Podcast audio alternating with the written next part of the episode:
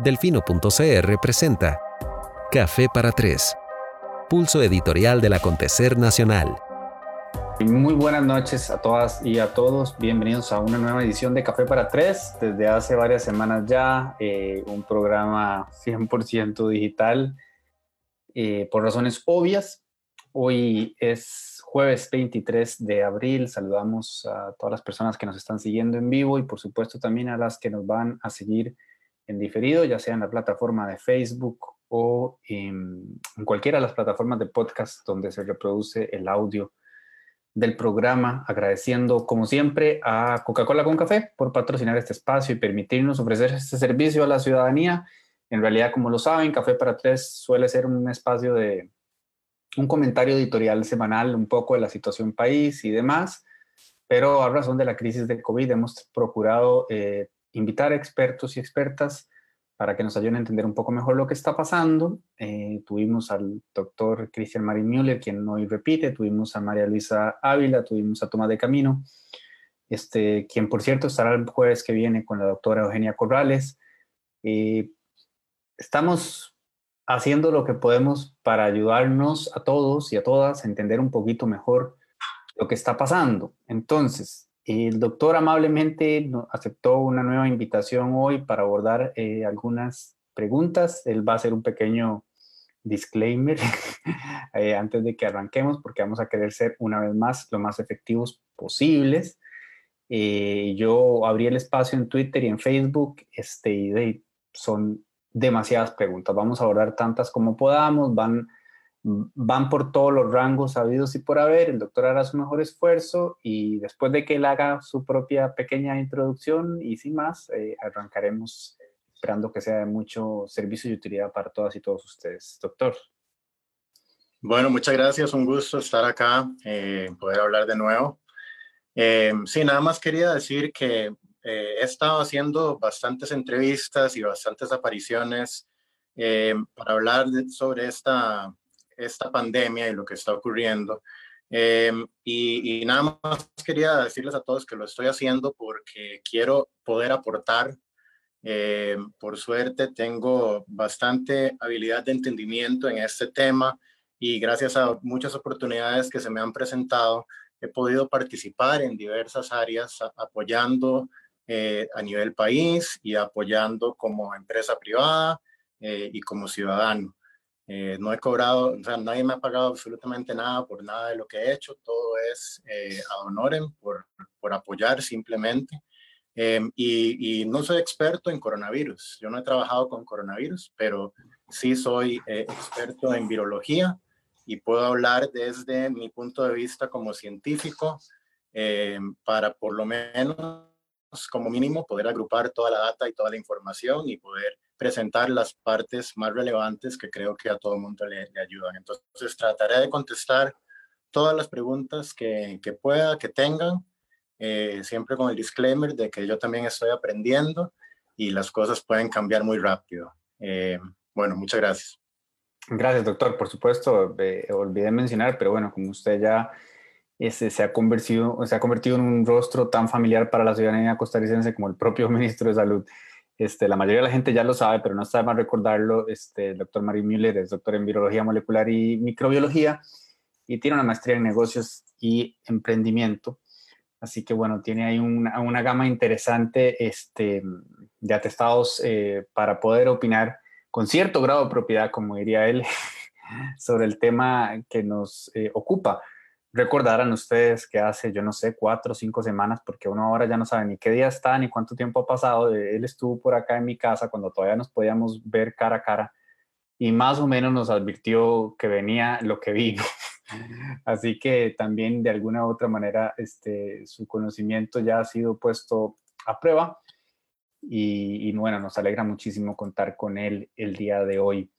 Este, sin más, doctor, eh, pues arrancamos y a ver cómo nos va. Esto es, yo tengo aquí una Biblia, o sea, la cantidad de consultas que me mandaron. Yo quisiera aclarar algo, ¿verdad? Este, a ver, la intención del Delfino CR en este espacio en particular es que las preguntas sean de ustedes, eh, no son nuestras. Estamos tratando de visibilizar distintas perspectivas y distintos puntos de vista, eh, entendiendo que algunas ya han sido de alguna manera u otra abordadas en otros espacios, este, que algunas de las que hoy hay aluden la una a la otra, este, el doctor sabrá pues abordarlo de la forma más eficiente posible, pero no quería dejar de explicar eso. Este, estas son las preguntas de la gente y traté de este, amasar la mayor cantidad posible de las que recibimos.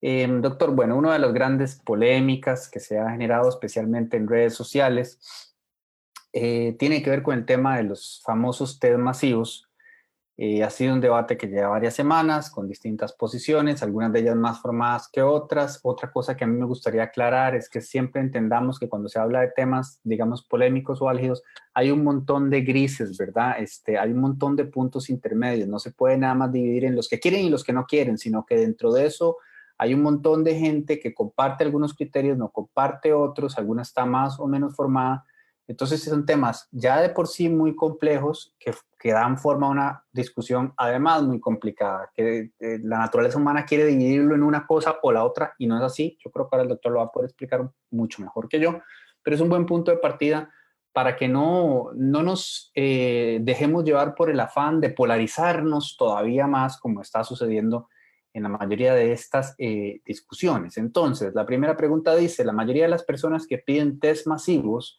parecieran no conocer los límites de cada prueba, cómo se realizan, cuáles son sus variantes y cuáles son sus diferencias.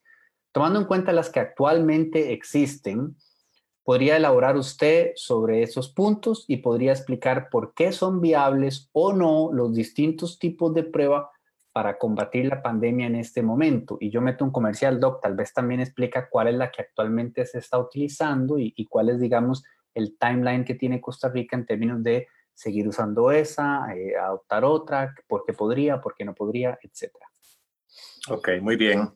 Eh, sí, yo creo que primero, eh, nada más para, para, comentar un poquito sobre eso de la polarización, yo creo que si una cosa nos ha enseñado esta situación y esta pandemia es que estamos aprendiendo conforme todo va evolucionando. Entonces, lo peor que uno puede hacer es quedarse cerrado en, una, en un punto de vista que hasta pudo haber sido válido hace poco y de repente ya cambia. Entonces tenemos que poder acoplarnos a nueva data que puede ser data que acaba de salir o data que ya conocíamos pero que no habíamos entendido.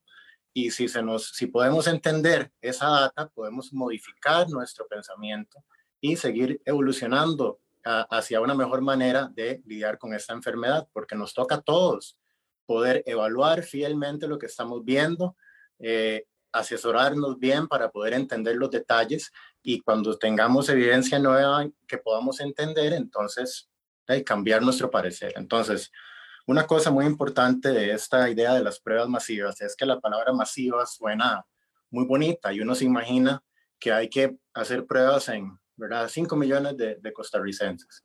Em, si vemos los países que han hecho la mayor cantidad de pruebas masivas, como Corea del Sur, ellos han hecho pruebas en 0.7% de su población. Eh, Singapur hizo pruebas en 0.6% de su población. Esos son números de hace unas semanas. Eh, no, he buscado los nuevos, pero por ahí debe rondar, ¿verdad? Tal vez alrededor de 1%. Eh, entonces, son masivas en el hecho de que son bastantes, pero tampoco es que vamos a ir a hacer pruebas en todo el mundo. Eh, ahora, las pruebas son una parte importantísima de cualquier estrategia en poder salir de esta situación. Es importantísimo que tengamos suficientes pruebas y más que suficientes pruebas para poder eh, mantener un control sobre lo que está ocurriendo.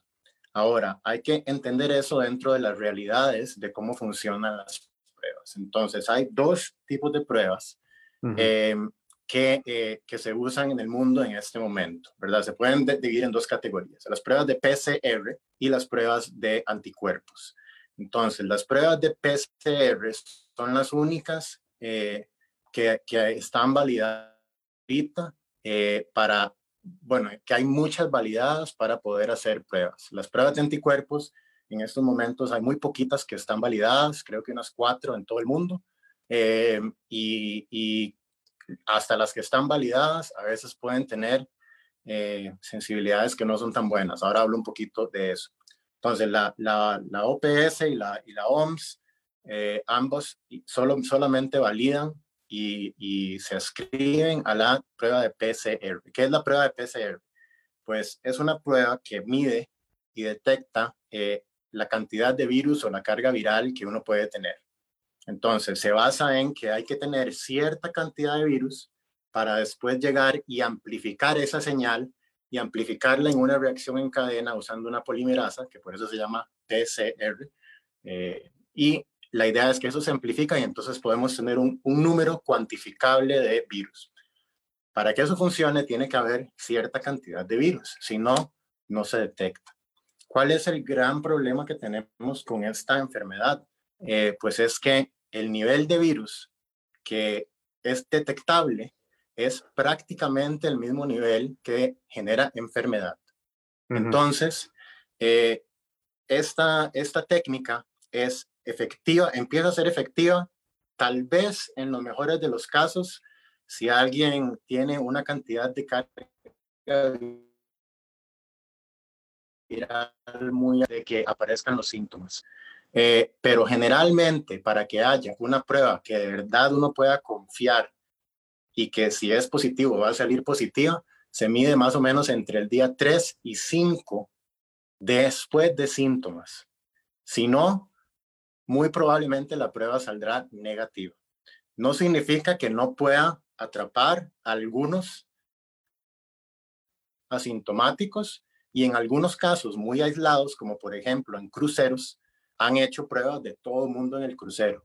Y entonces ahí sí descubrieron una gran cantidad de asintomáticos. O en un barco militar también hace unos días hicieron lo mismo y descubrieron que un 50% de las personas puede ser asintomático. Entonces, hacer, hacer pruebas de ese tipo puede ser muy bueno en una situación donde saben que todo el mundo ha estado expuesto. Eh, y entonces hay, hay bastante probabilidad de que tal vez salgan positivos a cierto punto, pero, ¿verdad? Esas pruebas, igual que las otras que voy a decir, son, tienen valor si son positivas, si no, no sabemos nada, porque, ¿verdad? No, no, no, la forma como funcionan no detectan a los asintomáticos. Entonces, es problemático pensar que podemos hacer PCR masivo en toda la población y así saber quiénes son asintomáticos. Ojalá fuera así, y si fuera así, entonces de, todo el mundo propondría que hiciéramos pruebas en absolutamente todas las personas.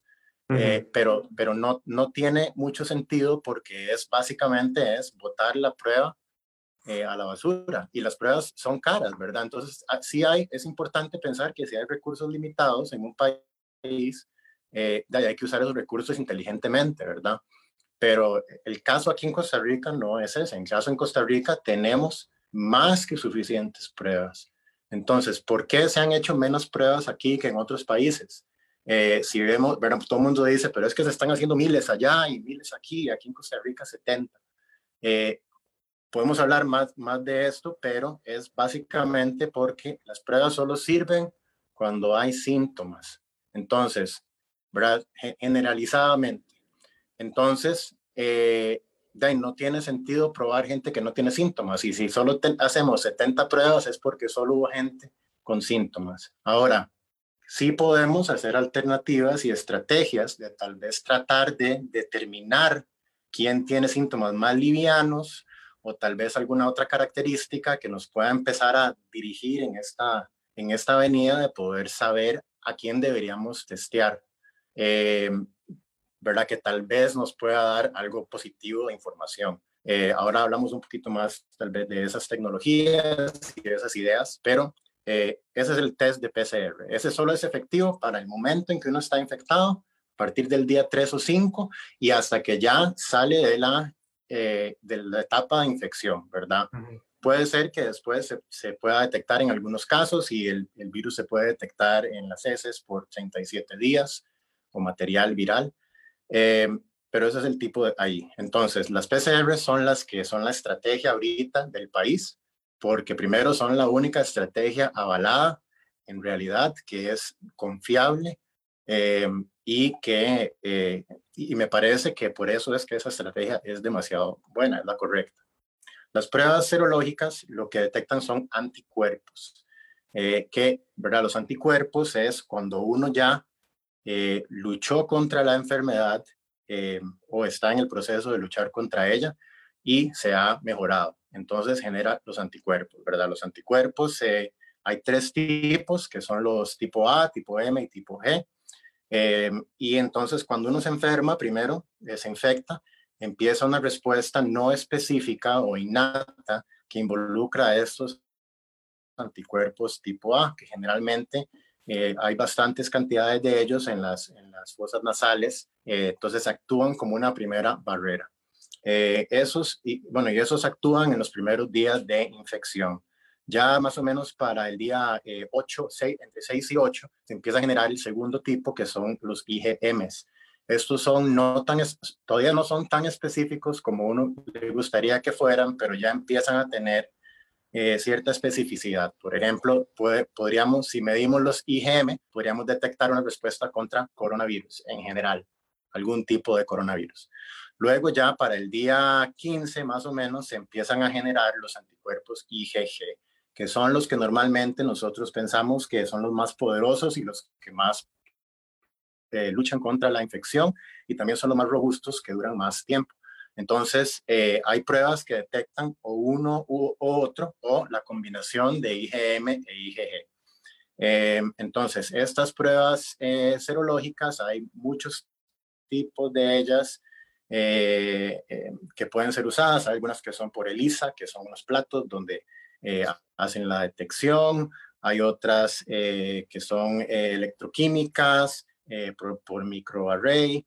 Entonces, hay diversos tipos. Y también hay unas pruebas que son llamadas las pruebas rápidas, eh, que el nombre en realidad eh, hace pensar que son mejores o que tal vez son eh, lo que uno debería hacer. Sin embargo, estas pruebas rápidas han tenido una sensibilidad que aunque a la hora de comprarlas tal vez dice que tienen 80 o 90%, terminan teniendo entre 15 y 30%. Entonces, eh, algunos países han comprado un montón de pruebas y después no las pueden usar porque se dan cuenta que es más efectivo tirar una moneda para eh, detectar si alguien tiene virus que usar algunas de estas pruebas. Ya hoy en día eso ha ido mejorando eh, y entonces ahora ya el país está también pensando en una estrategia eh, de hacer pruebas serológicas, pero todavía no hay suficientes validadas. Eh, entonces, también tenemos que pensar que en toda esta estrategia de cuáles son las pruebas y cómo se van a hacer, eh, hay ciertas logísticas, problemas logísticos en este momento, porque todo el mundo, todo el planeta está compitiendo por los mismos reactivos y las mismas oportunidades. Entonces, eh, de ahí se complica un poco más qué pruebas uno puede hacer, ¿verdad? No tenemos acceso a todas las que uno desearía eh, o tal vez los tipos que uno desearía, pero entre todos se ha hecho una estrategia muy buena para poder tener varias opciones. Ok, entonces, eh, desde su punto de vista, Costa Rica está siguiendo el protocolo que debería seguir, está haciendo las pruebas que tiene que hacer de acuerdo al momento en el que estamos este, de la epidemia, de acuerdo a los recursos este, que están disponibles y tomando en consideración las limitaciones que las famosas pruebas serológicas, dentro de las cuales están las, las llamadas rápidas, tienen. O sea, usted sí considera que se está haciendo lo que se puede o que se tiene que hacer en el momento. Sí, yo considero que estamos, estamos muy bien en esos momentos y sí he visto iniciativas, o sea, también no solo es el gobierno, ¿verdad? La, la industria eh, privada, el sector privado, eh, ha hecho también muchos esfuerzos por apoyar al gobierno y por aportar, eh, como es la iniciativa de AmCham, por ejemplo, eh, donde se han recaudado 1.8 millones de dólares para aportar hacia la compra de nuevas pruebas, nuevas máquinas, nuevos equipos y, y, diferentes evaluaciones de forma de poder hacer pruebas a una escala bastante grande o masiva. Eh, ¿verdad? Para mí lo más importante que podemos hacer sería llegar a un punto donde hagamos eh, de todas las pruebas necesarias en todo momento, no importa cuánta gente se esté enfermando o no, es lo más eficiente y efectivo. Eh, y estas iniciativas, por ejemplo, para hablar un poquito de la iniciativa de AmCham, la idea ahí era, primero se evaluaron todas las capacidades y posibilidades que existían eh, realmente, evaluando logística, evaluando tiempos de entrega, eh, evaluando disponibilidad o disposición de las empresas de enviar las cosas. y, cuando les digo que es un problema, o sea, es un problema. A veces nos ofrecían una, un kit en, un momento y al día siguiente ya no, ya no existían porque se, se, se, todo el mundo las está usando en el mundo. Entonces, en realidad fue una estrategia muy coordinada que se efectuó eh, eh, bastante rápido, tomando todo en cuenta y tomando en cuenta todos estos factores. Y últimamente se decidió para una estrategia que iba perfectamente en línea con lo que la caja ha estado haciendo, que es comprar pruebas muy robustas de PCR que podemos decir que funcionan con muy alta fidelidad usando máquinas que eh, además son, se pueden usar para cualquier otro tipo de análisis en un futuro eh, y que son máquinas rápidas que pueden hacer eh, high throughput, o sea, que pasen muchas pruebas por ahí. Eh, y la idea es descentralizar, ¿verdad? dar al país opciones de sacar de los puntos centrales y más bien ponerlo en puntos rurales, en otras áreas, eh, para que se puedan hacer más pruebas y justamente para que la gente no tenga que esperar mandando pruebas al, a la central para que, para que puedan ver un resultado. Entonces, me parece que la iniciativa realmente fue, fue excelente eh, y, tomando en cuenta todas esas cosas y esas consideraciones, creo que ha sido un éxito. Eh, y hay muchas organizaciones que han estado aportando al, al, país. O sea, puedo, puedo decir con certeza que que esta pandemia ha generado un incremento en la solidaridad y el apoyo entre las personas que a mí me parece fabuloso y ojalá siga así después de que esta pandemia desaparezca. Doc, entonces quedamos bajo el entendido de que eh, AmCham lo que, lo que compró fueron pruebas PCR y que se están, este, se están donando la caja con la intención de que se pueda descentralizar, de que el país esté, digamos, abastecido pero no sugiriendo que en este momento se hagan más de las que se están haciendo, porque como usted dio a entender, no tendría sentido ahora mismo. O sea, se están haciendo las que se tienen que hacer de acuerdo a los protocolos que existen en este momento, que entiendo que son que se le hace prueba a quien tiene síntomas o a quien se sospecha que tuvo contacto con una persona contagiada. ¿Es así, cierto? Correcto, correcto que es, es la forma, o sea, no hay otra forma, si no estamos haciéndolo a lo loco. Y tal vez se, se, se encuentren algunas personas de esa manera, pero sería un, un, desperdicio de recursos, en mi opinión, en estos momentos, porque todavía tenemos eh, muy controlados los focos de contagio eh, y hacemos todo, toda la trazabilidad de las personas. Entonces, en algún momento eso se podría llegar a perder y ahí entonces puede cambiar un poco la estrategia, aunque, aunque no mucho, porque como digo, las pruebas no son muy efectivas, pero eh, también la iniciativa de AmCham eh, y otras iniciativas están ahora evaluando estas pruebas serológicas, eh, ya que han avanzado un poquito más desde hace unas semanas cuando se hicieron las primeras evaluaciones.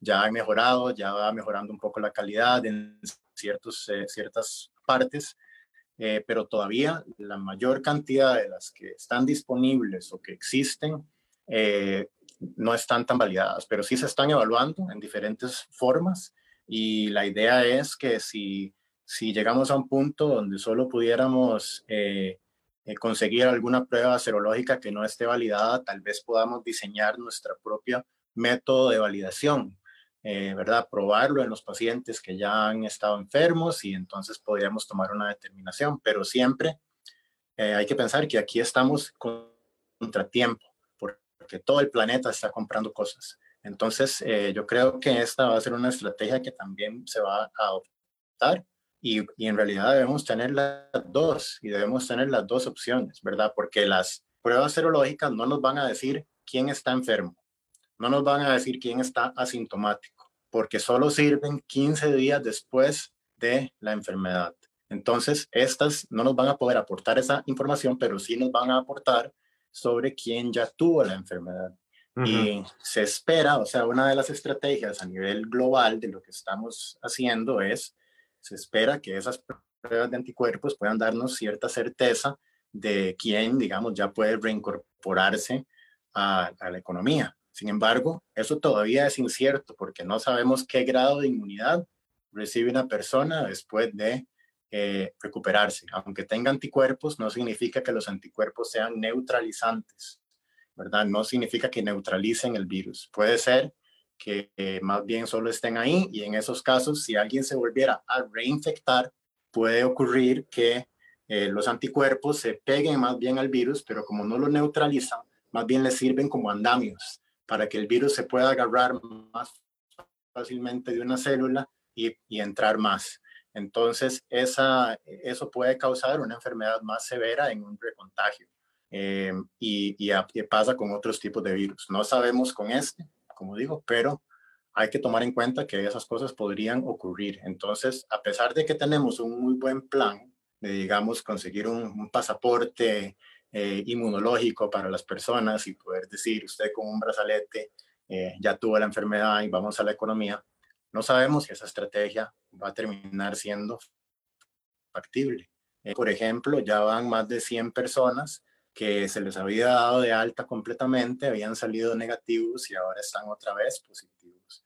Eh, eso puede ser por muchas razones. Puede ser porque el límite de detección de las pruebas de PCR no midieron eh, o no pudieron detectar el virus en algún punto intermedio. Estaba alto, bajó de nivel un poco, ya no son detectables y volvió a subir.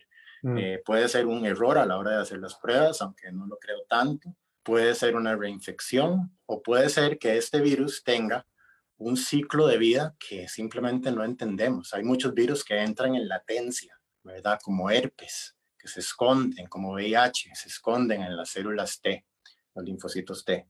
Eh, y entonces pueden reactivarse en diferentes momentos. Podríamos estar lidiando con un virus como esos, eh, aunque no sabemos en realidad. Sí sabemos ahora que eh, puede infectar linfocitos T. Puedo hablar también de eso ahora. Ok, Doc, dos consultas rápidas entonces a partir de lo que acaba de decir. La primera de ellas es, si partimos que la, vacuna, digamos, nadie puede dar estimados de nada este, concretos e irrefutables, pero se ha hablado en términos generales de por lo menos 18 meses, que sería lo que podría tomar la vacuna. Pero ¿cuánto podría tomarnos este, entender el alcance de la inmunidad que se desarrolla después del virus? Porque como usted dice, todavía estamos aprendiendo mucho, pero esta, eh, la respuesta a esto como camino a un eventual pasaporte, digamos, está más cerca, o sea, podría ya la humanidad tener más claridad en este sentido en cuestión de un par de meses o todavía faltará mucho más? Pues yo, yo desearía eh, decir que eso es algo que ya está evaluado y determinado, pero este virus solamente ha existido por cuatro meses. Entonces, o sea, solo pensando y partiendo de ese hecho, tenemos que establecer que cualquier inferencia que hagamos solo puede tener cuatro meses de, experiencia. No sabemos qué va a pasar en un año con este virus, eh, porque simplemente no ha existido tanto tiempo. Em, entonces, ¿verdad? se están haciendo muchos planes basándose en otros virus. Todos los virus que conocemos generan algún tipo de inmunidad. Em, entonces, podemos hacer inferencias de que lo vamos a lograr. Eh, el virus de influenza genera una inmunidad que puede durar más o menos un año. Entonces, y otros coronavirus han generado inmunidad que aunque son cortas, eh, sí estamos hablando en, espacios de muchos meses o años. Eh, pero este virus puede ser que tenga un, tipo mucho más corto de eso y eso cambiaría de todos los planes, ¿verdad? Todas las estrategias porque tenemos que aprender a lidiar con eso. Por eso es que es tan importante no solo pensar en que eh, viene una vacuna o que podemos enfermarnos y salir a la calle, que podemos hablar de inmunidad de rebaño también, eh, pero sino también que podemos diseñar y desarrollar terapias, eh, terapias que nos puedan ayudar tal vez a que si alguien se enferma, se mete una inyección y todo bien. Entonces, esa es otra estrategia para controlar el virus, ¿verdad? que se están desarrollando muchas terapias. De acuerdo. volviendo a, las pruebas este, serológicas, y la incapacidad que tienen para detectar asintomáticos, em, uno de los de las grandes panderetas, digamos, de la gente que dice, mire Singapur, mire Corea del Sur, mire este, mire el otro, es que eh, es un caso de, de, éxito, el de Corea del Sur, por ejemplo, y entonces me preguntan, que le diga a usted, ¿es que se basan en este tipo de pruebas serológicas a pesar de que tienen esta limitación que usted menciona, o es que están haciendo otro tipo de pruebas, o es que ellos tenían más gente con síntomas y entonces sí tenía sentido utilizar las serológicas. Eh, pues la, la, eh, es una combinación de, de, todo en realidad. O sea, ellos están haciendo pruebas con los mismos kits que, que, hay disponibles, porque son los kits que existen, ¿verdad? Corea hizo algo muy interesante, que fue que inmediatamente empezaron a desarrollar, o sea, se abrió la innovación y la oportunidad de innovación para empresas eh, en el país de biotecnología y entonces empezaron a desarrollar diferentes tipos de kits. Entonces, por eso es que hay tantos kits eh, en Corea hay muchas empresas que los están produciendo y ellos tomaron esta, esta iniciativa de hacer pruebas masivas. Sin embargo, de nuevo vuelvo al punto de que están testeando a 0.7% de su población, ¿verdad? Entonces, eh, son muchas personas, pero eh, creo que nosotros vamos por ese mismo camino, en realidad, cuando lleguemos a ese punto. Pero sí, ellos tuvieron, o sea, llega un punto donde los casos se, se, se disparan, ¿verdad? Por ejemplo, en Corea del Sur, ellos tenían muy controladas las cosas y fue el paciente número, la paciente número 32 eh, del país que eh, fue responsable de infectar a miles de personas porque fue a varios lugares públicos, eh, incluyendo una iglesia, y de repente los casos se dispararon y empezaron a tener miles de casos. Y entonces, de, de ahí sale la posibilidad de que hay más gente con síntomas, se pueden hacer más pruebas eh, y, y, ellos también tienen otras tecnologías que ayudan a que se puedan hacer más pruebas de forma efectiva, que son algunas de las estrategias que, que estaremos implementando aquí en Costa Rica eh, hasta cierto punto. Y eso tiene que ver con involucrar diferentes tecnologías digitales para poder dar seguimiento a los pacientes eh, y tener iniciativas muy eh, fuertes de contact tracing, ¿verdad? De buscar quiénes son los contactos de todas las personas, darle seguimiento a estos círculos concéntricos. Entonces, aplicando todas estas cosas, podemos determinar que algún paciente tal vez estuvo en riesgo y no se había dado cuenta y podemos hacer una prueba.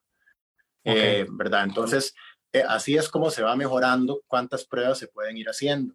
Y después, estas pruebas serológicas, ¿verdad? hasta la, peor prueba que pueda existir tiene valor si sale positiva, ¿verdad? Porque nos dijo algo. Em, eh, y entonces, eh, de ahí también ellos han aplicado esas pruebas en, mayores cantidades de gente, porque ya las serológicas pueden dar información adicional, ¿verdad? No es aplicarlas de PCR, pero podemos aplicar las serológicas si hay serológicas suficientemente buenas y fiables. ¿Cuánto duran los resultados de la PCR después de que me hicieron a mí la prueba? ¿En cuánto tiempo se sabe em, si soy negativo o positivo? Pues eso depende mucho de cuál sea la, la, técnica de PCR que se usa. Puede ser unas dos a cinco horas el proceso. Hay algunas que son más rápidas, que pueden ser eh, una hora.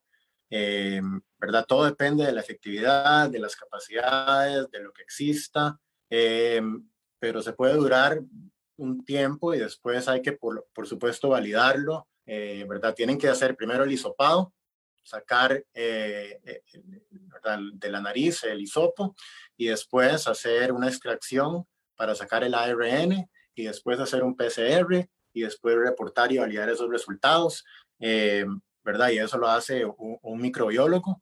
y entonces esa es, esa es una parte que es súper importante y también aprovecho para eh, eh, hacerle un agradecimiento a los microbiólogos que, eh, que de verdad, o sea, muchas veces hablamos de los doctores y las enfermeras del país, que muy agradecido con, con, todos los trabajadores de salud.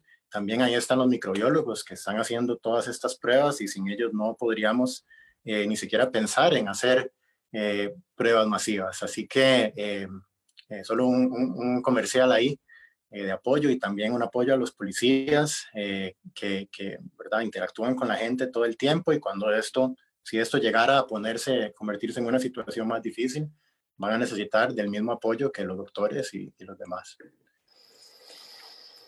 Em, Doc, se ha dicho que, se parte que Costa Rica tiene cerca del 95% del rastreo epidemiológico consolidado en este momento eso respalda, digamos, su posición y la posición oficial de que no es necesario hacer más pruebas de las que se están haciendo eh, ahora mismo.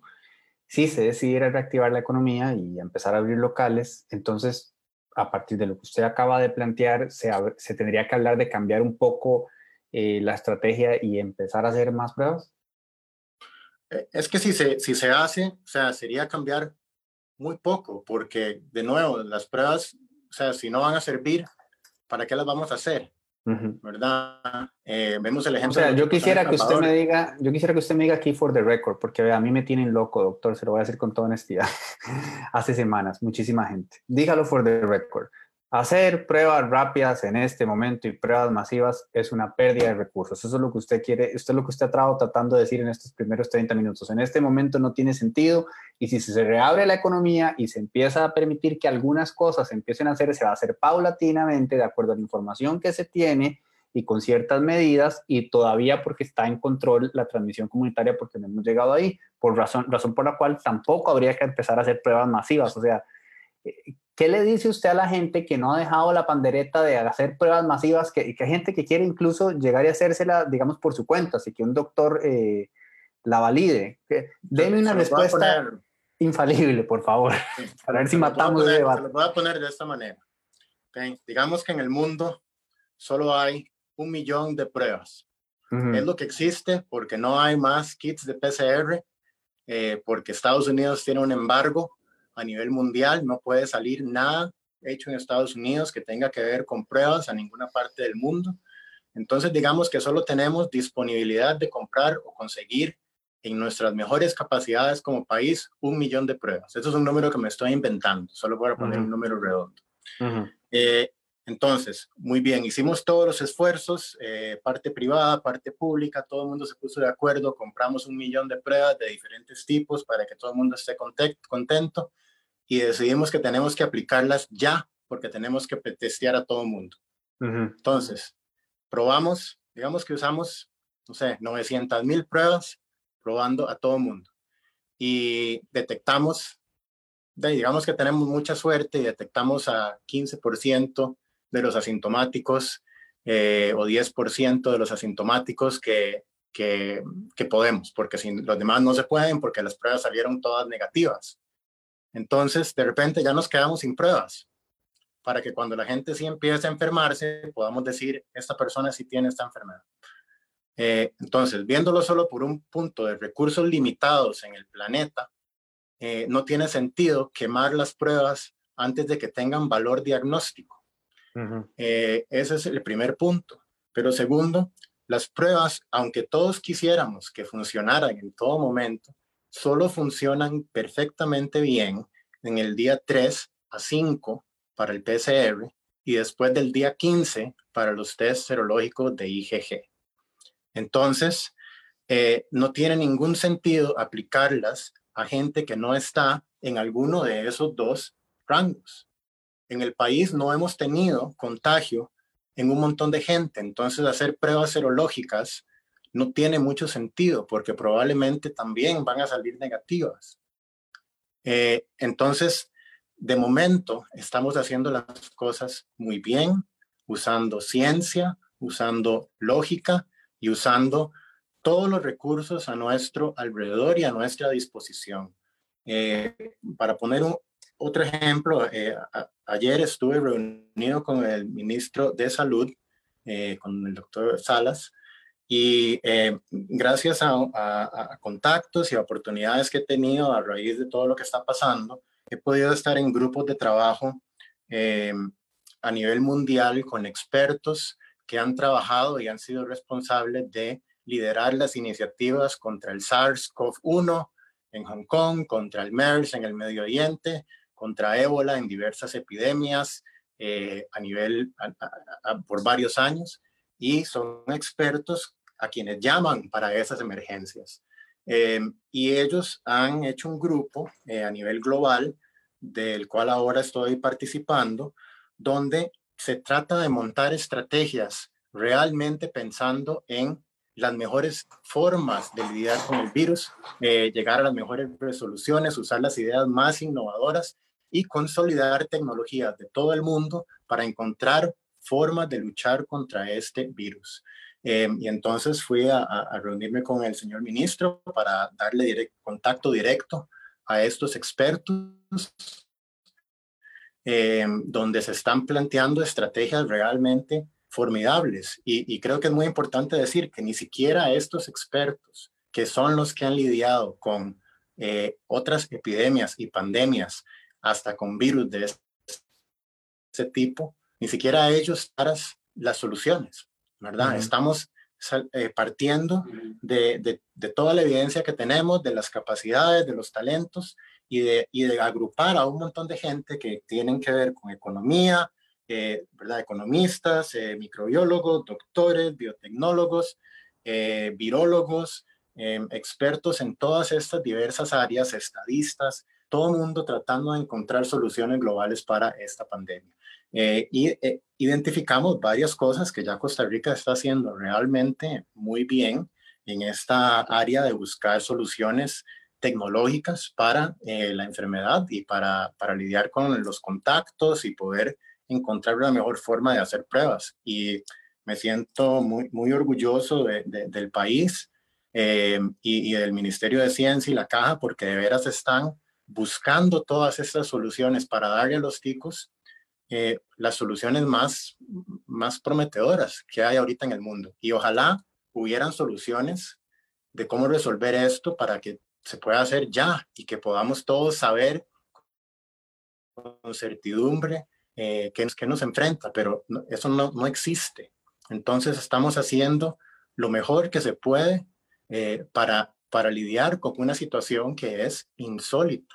Y, yo sé que hay mucha gente que tal vez tiene muchas mejores ideas y están todas bienvenidas, porque aquí estamos tratando todos de aportar eh, lo que se pueda y tratando de ser muy colaborativos, porque tenemos que ser colaborativos en estos momentos tenemos que eh, confiar en que el, liderazgo que tenemos eh, se está informando bien, que está actuando por el bien de la humanidad y que tenemos muchos puntos de vista y también se están evaluando muchos puntos de vista y en algunos casos contrarios, porque tenemos que evaluar todo para tomar la mejor determinación. Pero yo creo que hasta el momento se han tomado muy buenas determinaciones no todo tal vez ha sido perfecto, eh, pero creo que como país vamos muy bien con las estrategias que tenemos y con las estrategias que se han seguido y espero que sigan llegando muchas más ideas que eventualmente nos permitan salir adelante.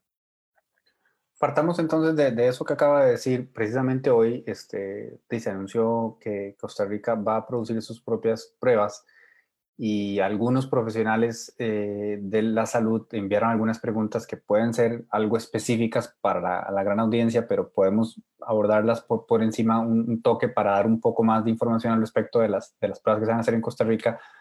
Parto de que van a ser PCR, me imagino, ¿verdad, doctor? Eh, sí, la idea, la idea aquí, eso es una estrategia, eh, la estrategia que anunciaron hoy es una estrategia del Centro de Innovaciones Biotecnológicas, el CENIBIOT, eh, está liderada por el doctor Randall, Randall Loaiza, que es director del CENIBIOT.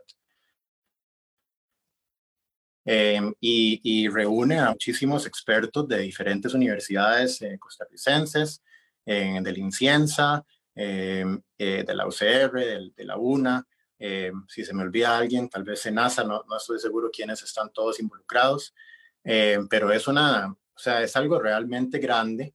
y, parte de, la idea de que ciertos kits y ciertos reactivos están totalmente agotados. Eh, entonces, la idea es buscar formas de poder desarrollar nuestras propias capacidades eh, usando los equipos de PCR y los reactivos que tenemos disponibles y que podemos conseguir eh, y haciendo soluciones para los que no se puede, para que podamos como país tener básicamente un test in-house eh, que pueda ser eh, expandible y descentralizable para que tengamos más opciones de hacerlo. Obviamente siempre estando dentro de las limitaciones de eh, cómo se tienen que hacer los tests y, quiénes pueden hacer los tests, ¿verdad? los microbiólogos, y que esté todo hecho bajo la ley y reglamentado, ¿verdad? Pero la idea es desarrollar estas capacidades, que es una real innovación si podemos.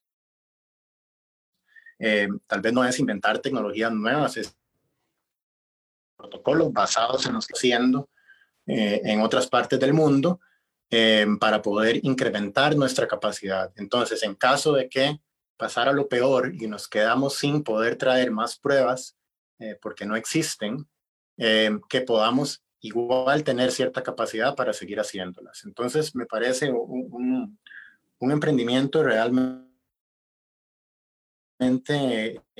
eh, útil y lo he estado, eh, que creo que el país de veras puede beneficiarse. Eh, es algo, es algo que creo que es necesario, ¿verdad? Si queremos poder hacer todas las pruebas que queramos en cualquier momento, deberíamos desarrollar nuestras capacidades para generar dichas pruebas. ¿Se sabe si tiene Costa Rica la capacidad de producción de todos los elementos necesarios para desarrollar estos kits en Costa Rica y no hará falta importar ningún tipo de material o todavía no se ha establecido? Pues eh, ciertamente yo creo que no tenemos las capacidades para hacer todas las cosas, eh, pero, pero sí para hacer la mayoría de las cosas que, que, están faltantes, ¿verdad?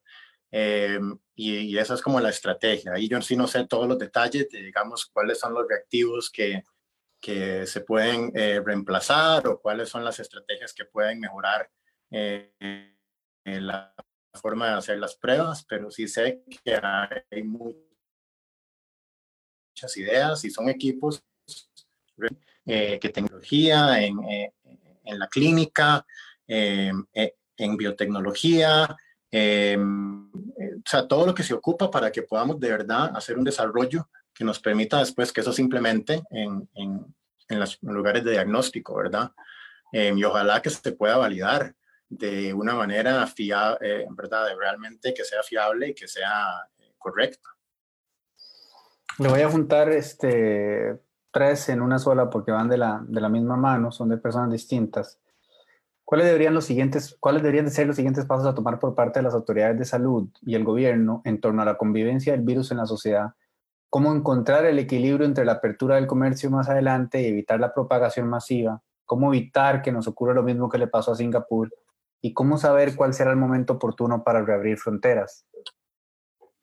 Bueno, empezamos por el lado de eh, Singapur, ¿verdad? Singapur fue tomado como un modelo a seguir, hicieron muchas pruebas.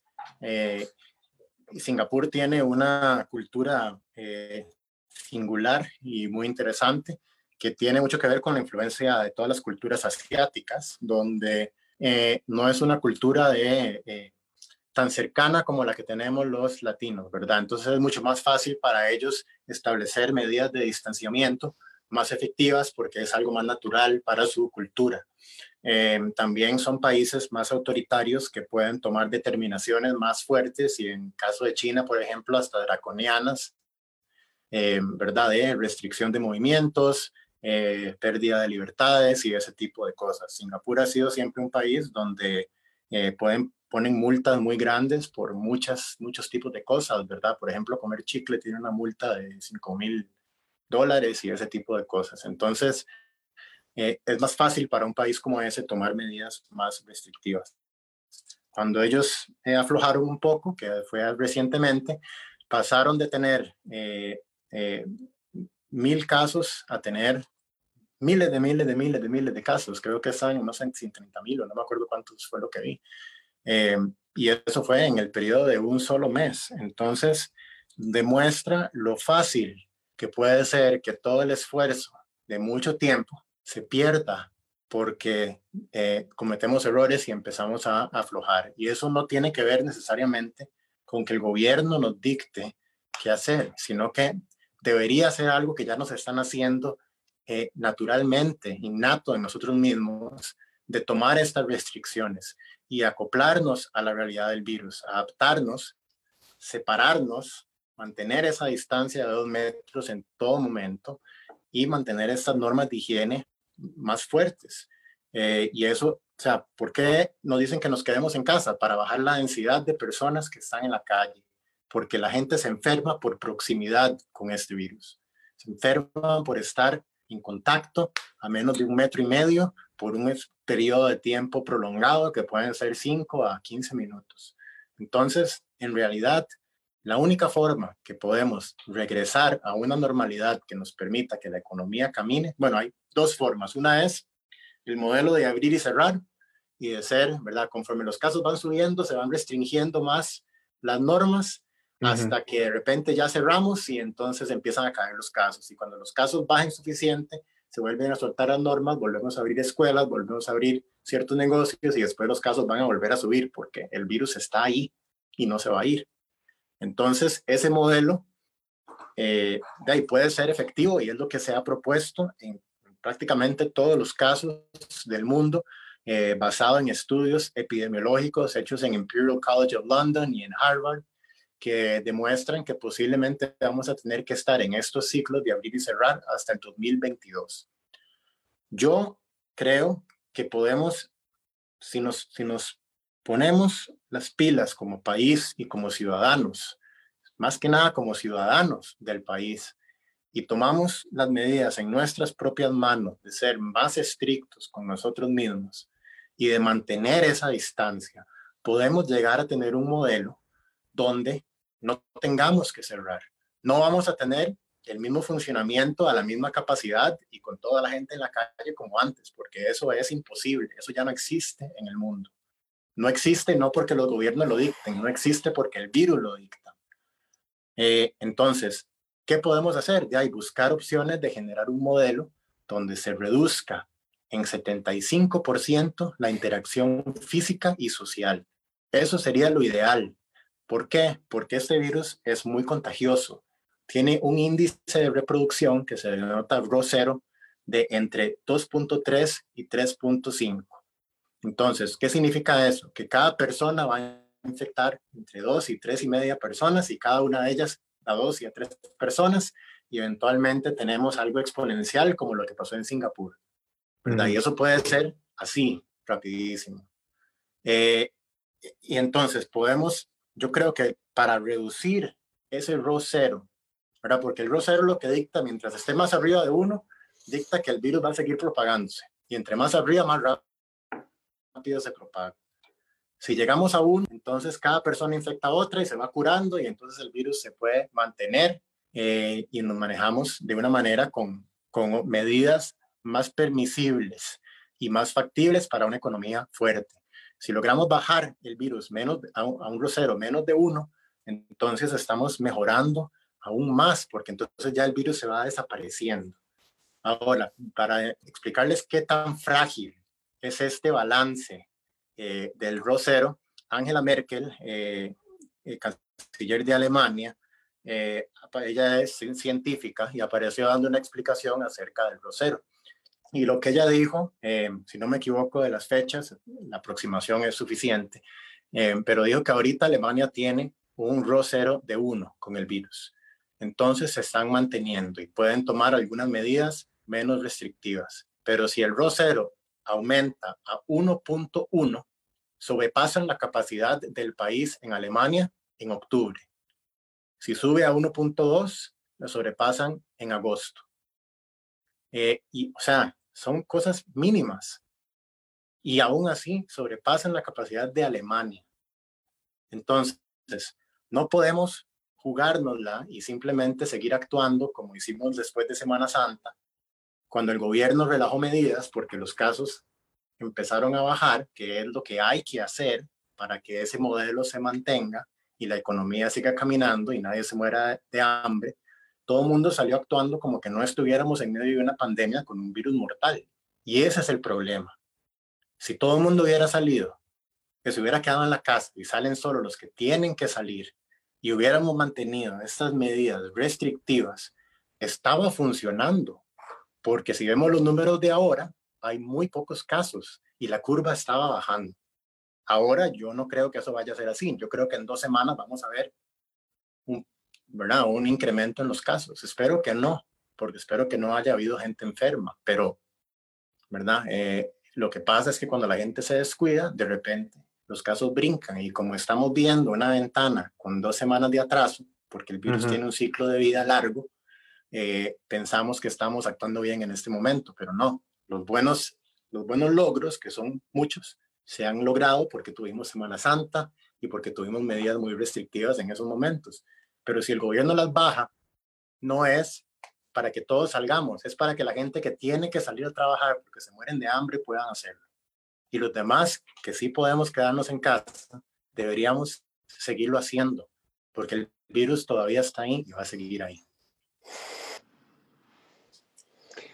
Bueno, de alguna manera abordó este, las tres que le hice y otras que iban en esa misma línea, ¿verdad? La gente lo que más este, pregunta es, a partir de esa, sugerencia suya del 75 al 80% de, este, de cambio en, cercanía social, eh, cómo imaginar esa, esa nueva normalidad de la que usted habló desde el principio, ¿verdad? Una persona, por ejemplo, me pone los que trabajamos en torres de oficinas, en espacios grandes y completamente cerradas con el aire acondicionado como único medio de ventilación, salas de reuniones pequeñas y baños sin ventilación natural, ¿cuál sería la nueva normalidad de un espacio de trabajo como el antes descrito? De, si usted está hablando de 75-80% de, de cambio en términos de cercanía social, tendrían que ir a presentarse solamente el 25% de los empleados, sentarse a una distancia como están los diputados ahora en, cuando sesionan, más o menos en esa línea, ¿cierto? Es que, es que estas no son mis ideas, o sea, no son mis lineamientos, estas son las realidades que se han hecho modelaciones matemáticas por expertos a nivel mundial eh, que han determinado que esta es la mejor manera. O sea, no es que estamos basándonos en un modelo que alguien hizo y, y, tomando decisiones en eso, son los modelos aceptados a nivel mundial de lo que va a pasar. Eh, sin tomar en cuenta lo que diga eh, la presidencia de Estados Unidos, que está tomando decisiones que simplemente no se basan en ninguna ciencia.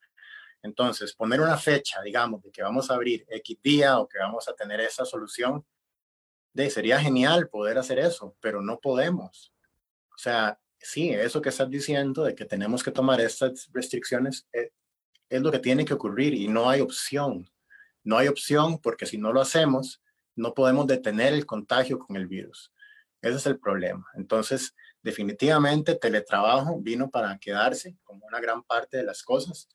Sea, si logramos tener, digamos que aquí en Costa Rica logramos mantener eh, ¿verdad? estándares bien altos y logramos de veras con todo lo que estamos haciendo y toda la tecnología que viene y todas las pruebas que, tenemos y que podemos hacer, eh, logramos mantener un control, entonces ese 75% se va a bajar, obviamente, ¿verdad?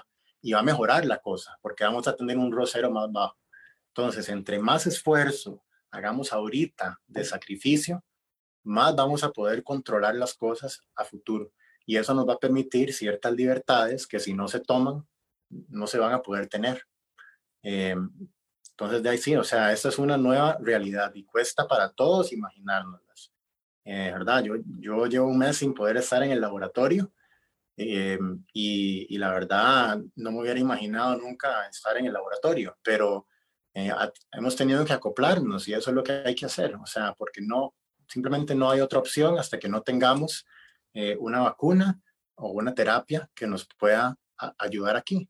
O también otras opciones, ¿verdad? Podríamos generar detergentes nuevos, otras innovaciones que pueden aportarnos y diferentes formas de acoplarnos al virus, pero si mantenemos la distancia y las normas de higiene, entonces podemos tener una economía que camine, podemos tener gente trabajando y podemos lograr eh, que, que, todo siga moviéndose, ¿verdad? Solo que hay que hacerlo bien y bajo las normas más restrictivas posibles, porque hoy en día restricción es vida, eh, no es castigo.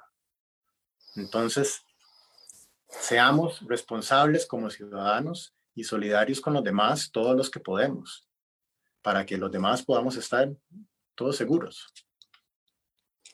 Una muy específica, doctor. Las pruebas son sensibles a pacientes sin inmunoglobinas y el factor de riesgo es más alto en caso de contagio para ellos.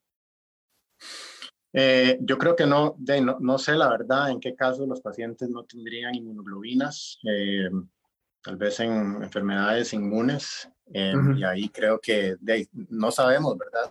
Suficiente. Em, sabemos que en, el caso de pacientes con VIH, por ejemplo, em, los tratamientos antirretrovirales con VIH han sido beneficiosos en luchar contra este virus. fue una de las primeras cosas que se descubrieron a la hora de empezar a dar tratamientos, que pacientes que se enfermaban y tenían VIH eh, se enfermaban más leve porque estaban recibiendo estos antirretrovirales, eh, por lo menos en algunos casos. Entonces, eh, creo que, que, la data que tenemos es poca en personas inmunosupresas, pero obviamente si, si no generamos anticuerpos y defensas, va a ser mucho más difícil eh, poder estar bien con este virus. Entonces son pacientes de riesgo que tienen que cuidarse. Eh, doctor, ¿qué tan letal realmente es el virus? Conforme pasa el tiempo, salen estudios que presentan porcentajes de letalidad cada vez más bajos. ¿Qué porcentaje de la gente que se muere ya tenía otras condiciones? Ok, pues eh, con este virus estamos lidiando con algo que es 10 veces más mortal que la influenza estacional eh, en, digamos, que, que, nos afecta todos los años, ¿verdad? Y esa influenza estacional eh, mata a entre 200 y 400 mil personas cada año. Entonces es una enfermedad bastante mortal y esta enfermedad a, a lo largo de todo el espectro es 10 veces más mortal. Eso hasta en las proyecciones más optimistas de calcular que 50% de las personas pueden ser asintomáticos y ya están infectados. Tomando en cuenta esa realidad, todavía es 10 veces más mortal que la influenza. Em, y eso es un punto, digamos, que causa que los números cambien en diversos lados, ¿verdad? Porque tomando en cuenta cuántas pruebas se han podido hacer, cuánta gente ha salido positiva, hay diferentes cálculos de mortalidad. Pero aún en las cosas, en las formas de hacerlo más optimistas, es 10% más mortal. Eh, en los pacientes eh, mayores de edad, de mayores de 55 años, el riesgo empieza a subir por un 3.6%, eh, un 8% en pacientes de 70 años para arriba y un 14% más o 15% más en pacientes mayores de 80. En pacientes mayores de 85, este virus está matando a uno de cada cuatro pacientes que se enferman. Es realmente mortal. es un ángel de la muerte en adultos mayores.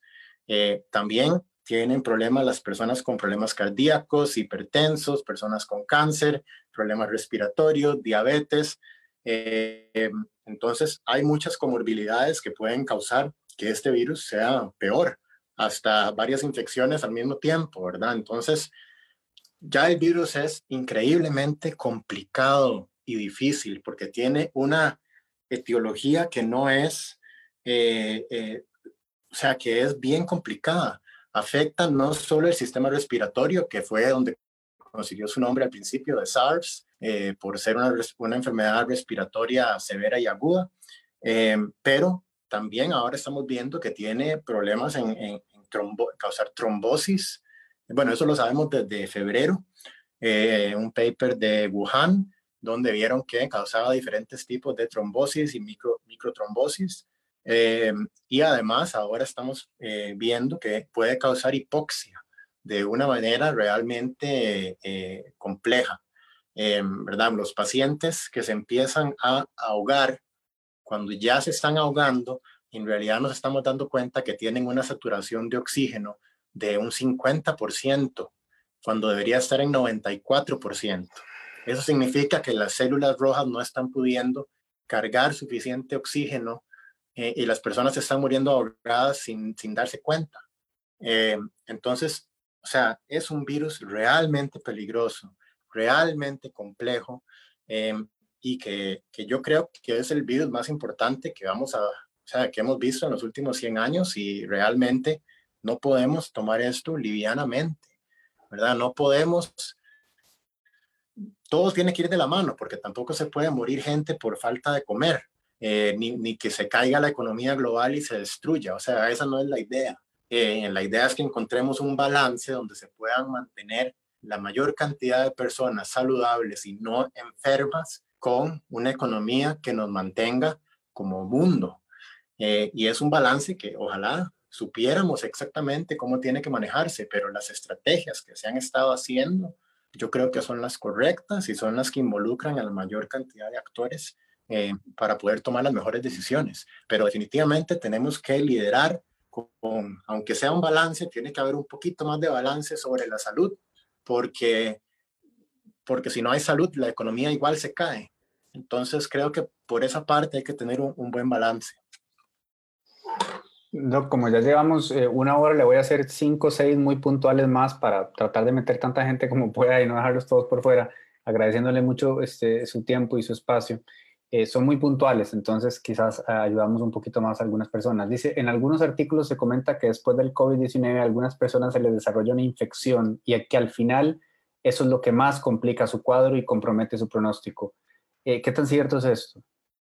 Pues hay muchas cosas que este virus hace, ¿verdad? Em, entre una de ellas, que es algo muy interesante que ha salido bastante recientemente, em, es que el virus parece que infecta linfocitos T. Los linfocitos T son los responsables de atacar a la infección y, son una parte muy importante del sistema inmune. Eh, ¿verdad? Lo, que, lo que eventualmente causa la enfermedad de SIDA con el VIH es que el VIH vive en estos linfocitos y los va destruyendo con el tiempo. Y cuando ya no quedan suficientes, uno se puede morir por otra enfermedad porque no tiene cómo defenderse. Eh, en, esta, en esta enfermedad, una de las cosas que hemos visto es que eh, los pacientes empiezan todos con la misma cantidad de linfocitos T y después se hacen tres poblaciones muy distintas de, de cantidad y nivel de linfocitos T que tienen los pacientes en el cuerpo. Eh, ¿verdad? Si los pacientes los mantienen altos, entonces son los pacientes que tienen la enfermedad eh, más, más liviana y que se mejoran más rápido.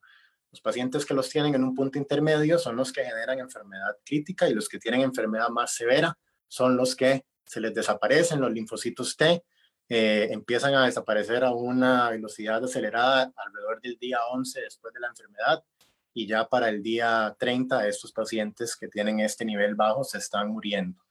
Eh, y, y sí es algo que se puede determinar.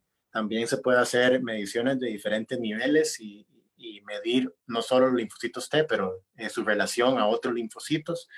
Eh, y, y, entonces ahí es donde se puede hacer que se mueran por otras infecciones. También les pueden dar enfermedades nosocomiales que ocurren en los hospitales, eh, ¿verdad? A veces donde se les puede meter una bacteria o tal vez están expuestos a otro patógeno.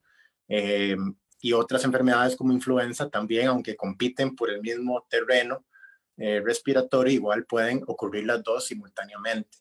Eh, pero lo que ocurre, que es la, la, razón por la cual se mueren la gran cantidad de pacientes, es porque llega un punto donde el sistema inmune, después de estar luchando contra el virus, eh, básicamente suelta un montón de proteínas inflamatorias al mismo tiempo, lo que se llama una tormenta de citoquinas. Es básicamente una tormenta donde todas estas proteínas se sueltan y eso termina haciendo que haya pérdida de, función de órganos y el paciente se muere. Entonces, eh, es realmente una enfermedad muy complicada. Realmente tiene muchos factores que todos con preocupante eh, y que estemos viendo una mortalidad como esta.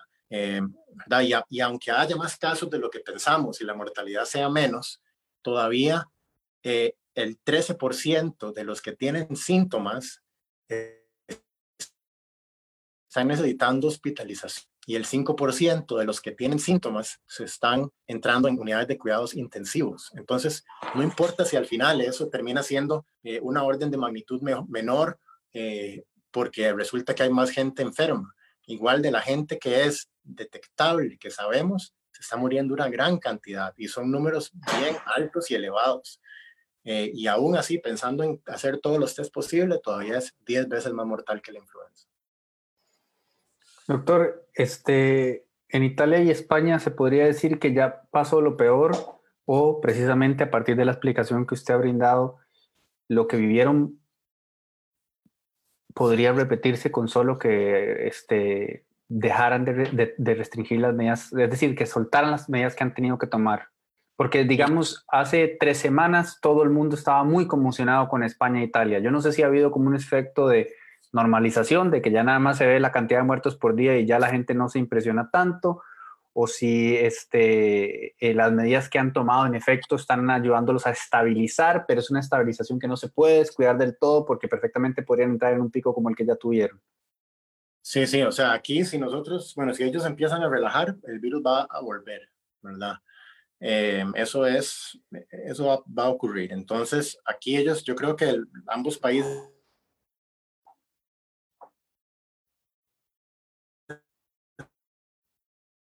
han podido estabilización, ¿verdad? Porque eh, el segundo pico que venga puede ser peor que el primer pico. Eso ocurrió con la influenza eh, de 1918 y 1919, que mató a 50 millones de personas. Tuvo dos ciclos realmente importantes y el segundo ciclo fue realmente mortal también.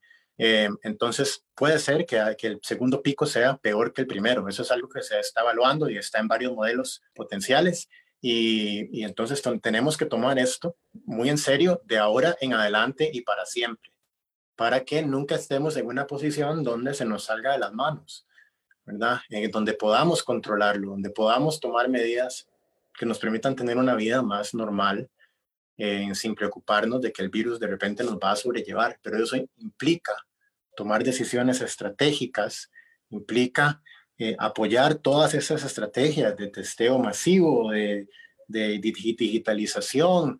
Eh, una cosa que quiero mencionar de esto rapidito es que el gobierno tiene una aplicación que se llama EDUS, el expediente digital único en salud, que es parte de la caja, Em, y en esta aplicación se han agregado muchas, eh, muchos factores epidemiológicos. Entonces ahí uno puede tener un acceso solo para cosas de coronavirus y poner su información, sus datos, si ha estado enfermo, con quién ha estado en contacto y ayudar a que el gobierno tenga más información epidemiológica para poder identificar más gente que está en riesgo utilizando estas tecnologías como el EDUS. Eh, ahorita el EDUS tiene creo que 1.5 5 millones de, de downloads eh, y eso genera un montón de data y apoyo para la, de la respuesta eh, epidemiológica. Yo me encantaría ver que mucha gente eh, baje este app y que empiecen a, utilizarlo para que podamos tener acceso a poder decir, oh, usted está en una zona de riesgo o, oh, usted estuvo en contacto con, eh, que es lo que han hecho en otros países. Y aquí, aquí se está haciendo de una manera totalmente voluntaria. En otros países fue obligatorio. Yo creo que voluntario es excelente. Eh, y entonces deberíamos utilizar esas, estas tecnologías que tenemos a nuestra disposición para poder aportar a que el país tenga una solución más completa. Gracias, doctor. Ya para dejarlo este, ir en paz, eh, la última, una vez más me dicen que por favor se refiera al tratamiento con hidroxicloroquina, porque como bien usted sabe, pues esto ha dado mucho de qué hablar, este, salió en un programa de radio, luego Double Check, este, eh, ¿verdad? Desmintió aquellas declaraciones del señor Araya, luego supe que fue, se envió una denuncia a la Defensoría de los habitantes, porque supuestamente lo que había dicho ahora ya sí es cierto y hay una gran conspiración para evitar que la gente se entere que la hidroxicloroquina es este, ¿verdad? el remedio que nos puede salvar a todos del coronavirus. Entonces, varias gente me insiste que por favor el doctor se refiera a la hidroxicloroquina eh, para cerrar el programa, doctor. Muchas gracias. Muy bien, bueno, la, la, hidroxicloroquina es una medicina que ha estado eh, en uso por mucho tiempo para la malaria. Eh, y se ha visto que tiene efectos que pueden ser prometedores contra el coronavirus. Entonces, para entender cuál es el tema de la hidroxicloroquina, tenemos que entender que se han hecho muchas cosas muy rápido para lograr sacar información y para lograr sacar potenciales terapias y formas de atacar este virus. Entonces, un estudio de hidroxicloroquina que salió al principio Em, y se volvió realmente importante. Eh, evaluaron el uso de un antibiótico en conjunto con la hidroxicloroquina en una cierta cantidad de pacientes, creo que fueron como 2.000 pacientes, em, y entonces ahí vieron que había eficacia en el uso de hidroxicloroquina para luchar contra el SARS-CoV-2. sin embargo, el, el, estudio no estaba perfectamente diseñado, no tenía los controles realmente adecuados y entonces dejaba mucho que desear partiendo desde el punto de vista de que cuando hacemos un ensayo clínico completo tenemos muchísima más información y muchísimo mejores diseños. Em, entonces, generó mucha expectativa y mucha promesa. Em, en lugares como Estados Unidos, em, el, presidente ha impulsado que se compre mucha hidroxicloroquina, que se prepare todo, porque la teoría es que tiene efectos secundarios bajos, porque ya los conocemos mucho, y que entonces, pues, si tiene un efecto positivo sería genial y si no, bueno, pues no importa tanto. Sin embargo, se han, eh, se han montado ensayos clínicos para desarrollar estas ideas porque, ¿verdad? de verdad no sabemos exactamente cómo se va a comportar el cuerpo ante esta dosis de hidroxicloroquina que estamos dando a los pacientes en estos momentos. En Brasil hubo un estudio hace poco donde se murieron eh, un montón de pacientes y han salido otros donde, donde la hidroxicloroquina ha empeorado, pero también han salido otros donde ha mejorado. Entonces creo que la data todavía es incierta, se están haciendo ensayos clínicos en, en muchas partes del mundo y creo que pronto podrán definir si esto es una estrategia eh, realmente válida. Aquí en Costa Rica se están haciendo, en, eh, se está utilizando hidroxicloroquina en ciertos casos eh, donde, donde se determina necesario por un médico. Em, y, y, bueno, yo creo que tiene potencial por, por ese mismo hecho de que, de que ya la conocemos hasta cierto punto, pero sí creo que tenemos que tomar todo lo que salga de nuevas terapias y nuevas, eh, nuevas formas de tratar la enfermedad, de ahí, ¿verdad? viéndolo con un punto de vista que entendamos que no, no son soluciones completas en este momento. Eh, hay, hay otras terapias como Remdesivir que se están utilizando. Remdesivir fue creado eh, con el fin de tratar ébola. No funcionó contra ébola, pero parece que está teniendo resultados bastante positivos eh, contra coronavirus. Eh, un estudio que va por la mitad, y por cierto, va por la mitad, entonces no es totalmente eh, fiable, pero descubrieron que creo que 60, 68% de los pacientes que recibieron Remdesivir se estaba mejorando. Y hay otras cosas que se están haciendo, como las terapias de, de anticuerpos que está desarrollando el clomiro picado, eh, que, tienen mucho potencial, se han usado en diversos estudios a nivel mundial. Eh, hay nuevas terapias que se están desarrollando moleculares, eh, que es uno de los proyectos, por ejemplo, que nosotros estamos arrancando. y creo que pronto tendremos bastantes opciones, espero que tengamos bastantes opciones, porque necesitamos que se desarrollen nuevas terapias, necesitamos que se desarrollen nuevos diagnósticos y nuevas vacunas para que podamos dejar de lado cierta cantidad de estas restricciones. Pero hasta que no lo tengamos, es la única forma que podemos sobrevivir, siguiendo las normas de higiene y de distanciamiento eh, y todo respetando que se está haciendo lo mejor posible de todos los ángulos para que todos salgamos aquí de la mejor manera. Y necesitamos, eh, se necesita el apoyo de todos, se necesita que seamos solidarios, se necesita que eh, compartamos ideas, que compartamos eh, oportunidades y que desarrollemos cosas innovadoras, nuevas formas de lidiar con esto. Puede ser todo de, desarrollar protocolos que nos permitan funcionar mejor hasta pensar en, en, nuevas ideas a través de colaboraciones, nuevas estrategias para protegernos, nuevas máscaras, nuevos, ¿verdad? nuevos dispositivos. Todo esto se puede mejorar y cambiar totalmente con innovaciones y desarrollos tecnológicos, porque eso es lo que nos va a diferenciar a todas las otras pandemias donde se ha tenido que mantener el mismo esquema de cuarentena de hace 200 años. Eh, nosotros ahora tenemos la habilidad de generar tecnologías que nos permitan tener una vida más completa en dentro de las realidades de la nueva normalidad que estamos viviendo. vamos a pensar que ese cierre fue medianamente inspirador.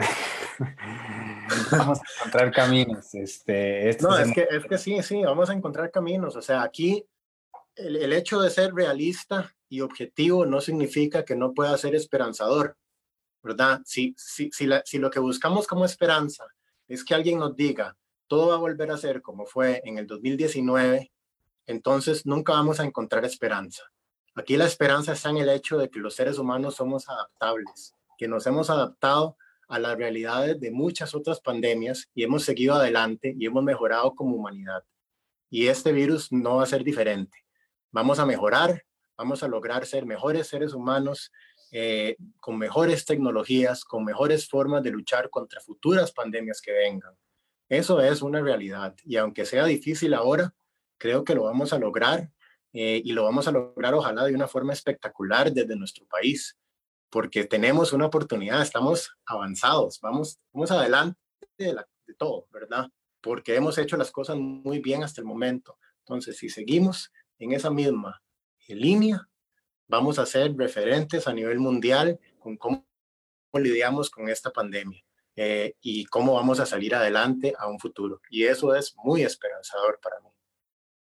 Muchas gracias, doctor. Gracias por su tiempo también y pues estaremos en contacto. Seguramente de aquí a la próxima vez que conversemos habrán muchísimas nuevas preguntas. Gracias de nuevo por su tiempo. Gracias a todos por acompañarnos. Que pasen muy bonita noche.